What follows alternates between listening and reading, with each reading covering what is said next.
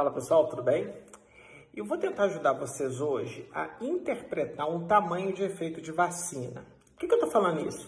Porque eu falo de tamanhos de efeito há 10 anos nos meus cursos e nunca as pessoas deram muita bola.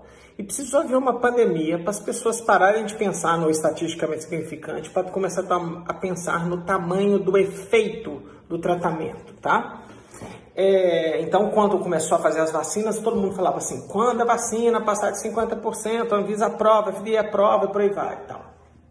E eu sempre achei 50% alto pra cacete, tá? Porque a maioria esmagadora de todos os tratamentos que você já recebeu na sua vida tem um efeito muito, mas muito menor do que 50%.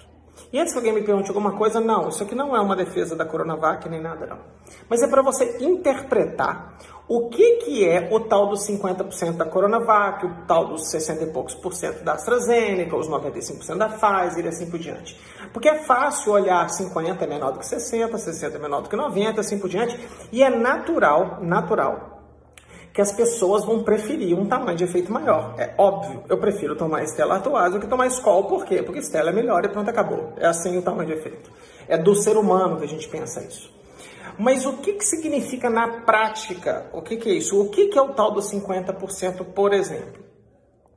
O 50% é o, quanto, é, o, é o risco que você relativo, a redução de risco relativo que você vai ter comparado a uma pessoa que não tomou a vacina. Porque é assim que é feito o ensaio controlado e autorizado. Então, lembrando, nos ensaios clínicos, você dá vacina para um grupo e vacina de mentira para outro grupo.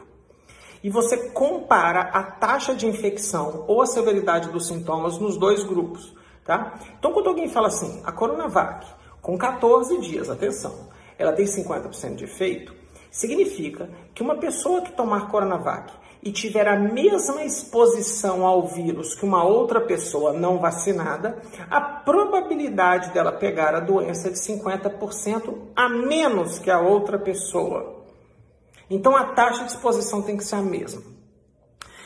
É mais ou menos o seguinte: imagina eu estou aqui na minha casa que você vai cair do segundo andar. Então você vai cair 4 metros de altura. Você pode morrer de uma queda de 4 metros? Pode. Mas muita gente vai cair e não vai morrer. Por exemplo, tem um gramadinho aqui fora, o cara pode cair na grama, quebrar um pé e não morrer.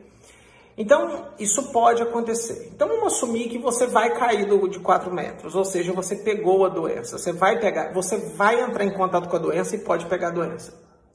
O que, que você prefere? Você prefere cair do quarto andar ou do segundo, desculpa, de 4 metros de altura ou de 2 metros de altura? Quando você toma, por exemplo, a Coronavac, você está caindo de 2 metros de altura. Você pode morrer caindo de 2 metros de altura? Pode. Você pode machucar muito? Pode. Você pode cair de 2 metros de altura e cair em pezinho e não acontecer absolutamente nada? Pode. É isso que acontece, tá? Então, aí os 60, 70, 90% você põe do jeito que você quiser. É claro que se você tomar uma vacina de 95% de eficácia, você vai estar caindo de 20 centímetros de altura.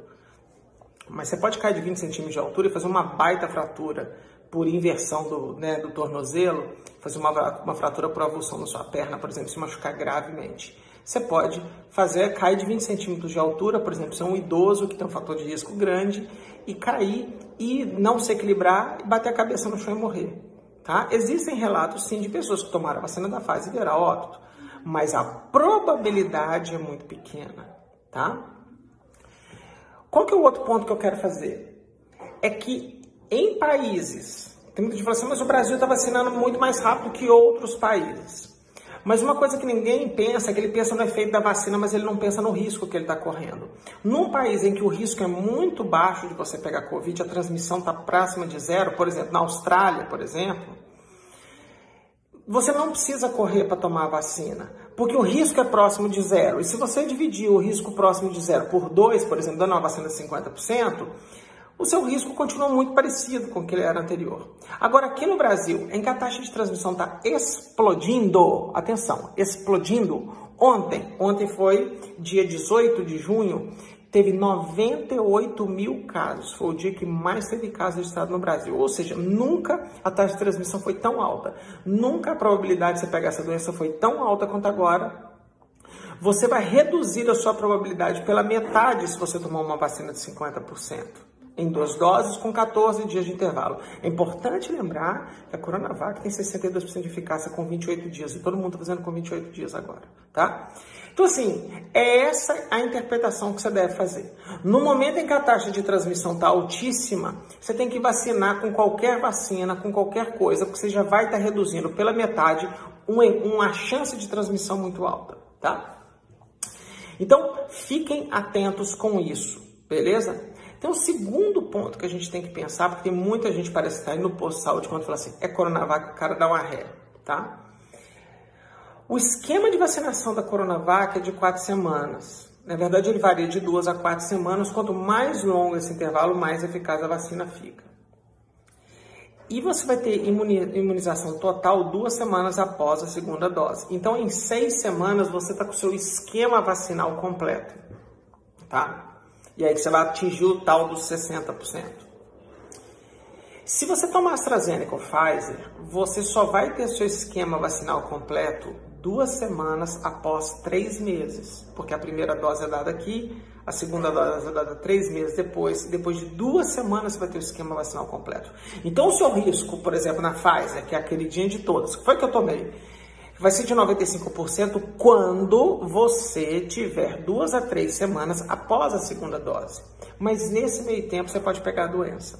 Então, gente, muito cuidado para não ficar escolhendo vacina. Porque talvez você pode até ter um tamanho de efeito menor, mas você está protegido mais rápido, porque o esquema de vacinação ele é de quatro semanas comparado de 12 semanas, que é da AstraZeneca e da Pfizer. Então, eu espero que eu não esteja é, é, é, complicando muito o seu raciocínio, mas o raciocínio é complexo. Você tem que comparar você contra quem não tomou, você com o esquema vacinal completo e com a taxa de transmissão que está rodando. Basicamente, a tomada de decisão é vacina o quanto antes, quanto te chamarem, com qualquer uma que tiver lá. Tem vacina melhor, talvez, do que você tomou? Tem. Nós vamos descobrir isso lá na frente, porque nós vamos vacinar todos os anos nos próximos anos. E lá o governo vai acabar selecionando a vacina melhor para todo mundo e nós vamos trocando vacina. Se for necessário a terceira dose, dará a terceira dose. E eu acho que a gente nem devia estar discutindo isso, porque eu tenho certeza absoluta que ano que vem todo mundo vai ser vacinado de novo, e no próximo ano de novo, e no próximo ano de novo. Igual a gente tomou as vacinas da gripe, por exemplo, que tem uma eficácia em torno de 50% a 60%, que todo mundo toma todos os dias da vida. Tá bom? Tomem a vacina. Último recado, que eu podia fazer até no segundo vídeo. A vacina da Janssen, que ia chegar no Brasil quase vencida, a, o vencimento foi prorrogado. Aí alguém vai falar assim, ah, mas isso é picaretagem. Não, não é. A Janssen após botar as vacinas no mercado, ela fez um estudo para ver até quanto que o fármaco aguentava. E esse fármaco aguenta mais do que estava escrito na bula, tá bom? Então, eles mostraram esse trabalho para o FDA, que aprovou a alteração na data de vencimento. Isso foi levado para a Anvisa, isso foi homologado, etc. Eu não vejo a hora dessas 3 milhões de doses da Janssen chegar aqui, porque aí você vacina 3 milhões de pessoas com uma vacina única, com dose única, e resolve o problema desses caras pelo menos até o próximo ciclo vacinal. Tá bom? Espero que vocês tenham gostado desse vídeo e tenha te ajudado, tá bom? Super abraço e até a próxima.